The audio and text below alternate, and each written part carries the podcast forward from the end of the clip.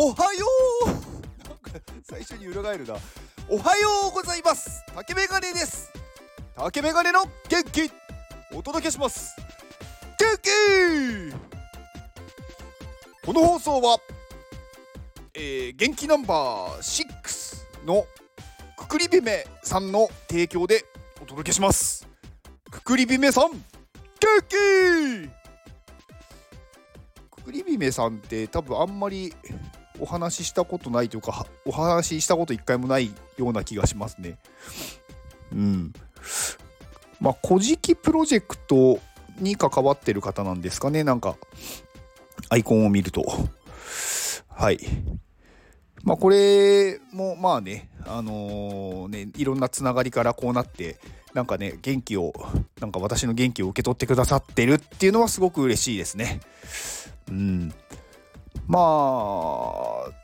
なんかねこうこういうなんか広がりができるというかなんかね元気な人が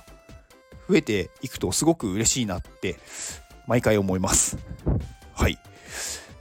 まあ「古事記プロジェクト」がまあそういえばなんか出たんで「古事記プロジェクト」皆さん追ってます？まあ「古事記プロジェクト」ってまあその NFT とかやってない人だとあんまり知らないかもしれないんですけどいやそんなことないのかもともとは「古事記プロジェクト」ってなんか NFT より前にもっと全然 NFT とかが流行る前からやってるんですもんね。うん。だからまあ音楽のライブやったりとかなんかいろいろイベントやってましたよね。うん。なんか私はねすごく応援してるんですよね。うん、私神をもう、あのー、もう初期でミントしたままずっと持ってますし、うん。まあ、この「古事記」ってなんかすごく面白いですよね。皆さん「古事記」まあ小学校とかで習うじゃないですか。確か。うん、古事記ってなんかそのまあ日本のなんか歴史というか日本のできた日本がどうやってできたかっていうお話じゃないですか。まあまああのー、ねところどころこうところどころというか結構最初からあのファンタジーな感じはありますけどでもそれってなんかそれはそれで面白いなとは思ってます。ね最初にこうイザナギとイザナミが現れて現れてというかなんかこうねこう出てきてで2人は兄弟なんだけど結婚結婚するっていうか結婚して子供ができるんですよね。うん、なんかその時点で大丈夫か？みたいな設定ですけど、うんまあ、そこからねあのアマテラスと、えー、つくよみとスサノオがまあ生まれて。でその3人兄弟もなんかねこういろいろとね問題を起こしたりまあ問題を起こすのはスサノオが多いんですけど、まあ、アマテラスがまあねお姉ちゃんでこういろいろなんだろう、まあ、太陽の神っていう感じになってるんでまあ皆さんにね元気を与えるっていうまあいいことだなっていう人がまあいろいろやってるのに、まあ、スサノオは自分の好きなように生きちゃっていろいろみんなを苦しめてでアマテラスがそれでちょっとこうすねてまあね山山というか岩の中に引きこもっちゃうんですよね。でそこから出すためにこうみんながねその前で踊ってなんかなんかお祭りやってて気になるなって言って出てきたところを引っ張り出すっていう。うん、まあなんかそういうお話ですよね。まあまあそこで終わんないですけど、うんまあ、そこからねこういろいろなんか日本っていうところに降りてきて、うん、でそこでね大和武の御事とかでヤマタノオロチとか出てきてでそこからなんか三種の神器とか出てきて、うん、なんかいろいろねこう面白いですよね。なんか物語なんでやっぱりなんか読ん,、まあ、読んでてって言ってもそんなになんかその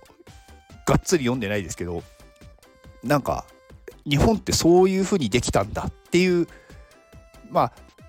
ねファンタジーだったとしてもそういうなんだろう想像をしたっていうのはすごく私はなんか面白いなってこれすっごい昔に書かれてるのにここまですごい考えたなって思うんですよね。でこの「古事記」のなんか話というかそういうキャラクター設定っていうんですかねでなんか結構なんかそのギリシャ神話とかにもになんか通ずるところがあるというか似てる設定が結構あるなっていうのはあるんですよね。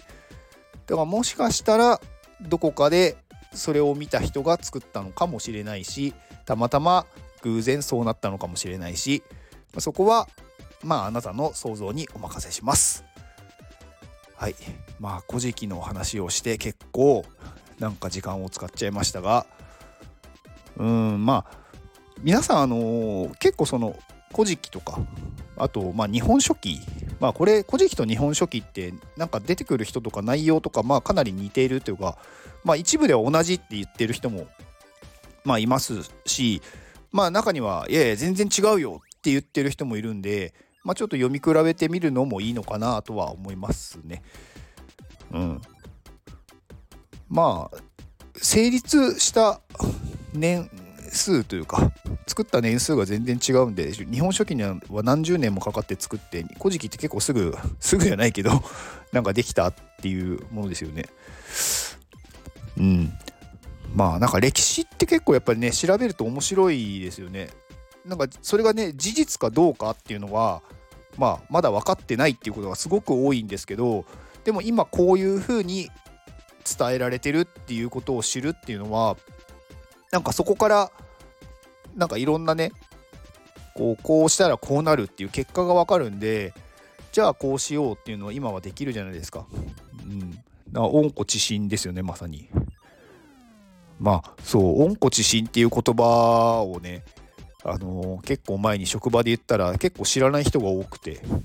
まあおまうんまあそれはねあのググってください まあまあ私が話した内容ですよ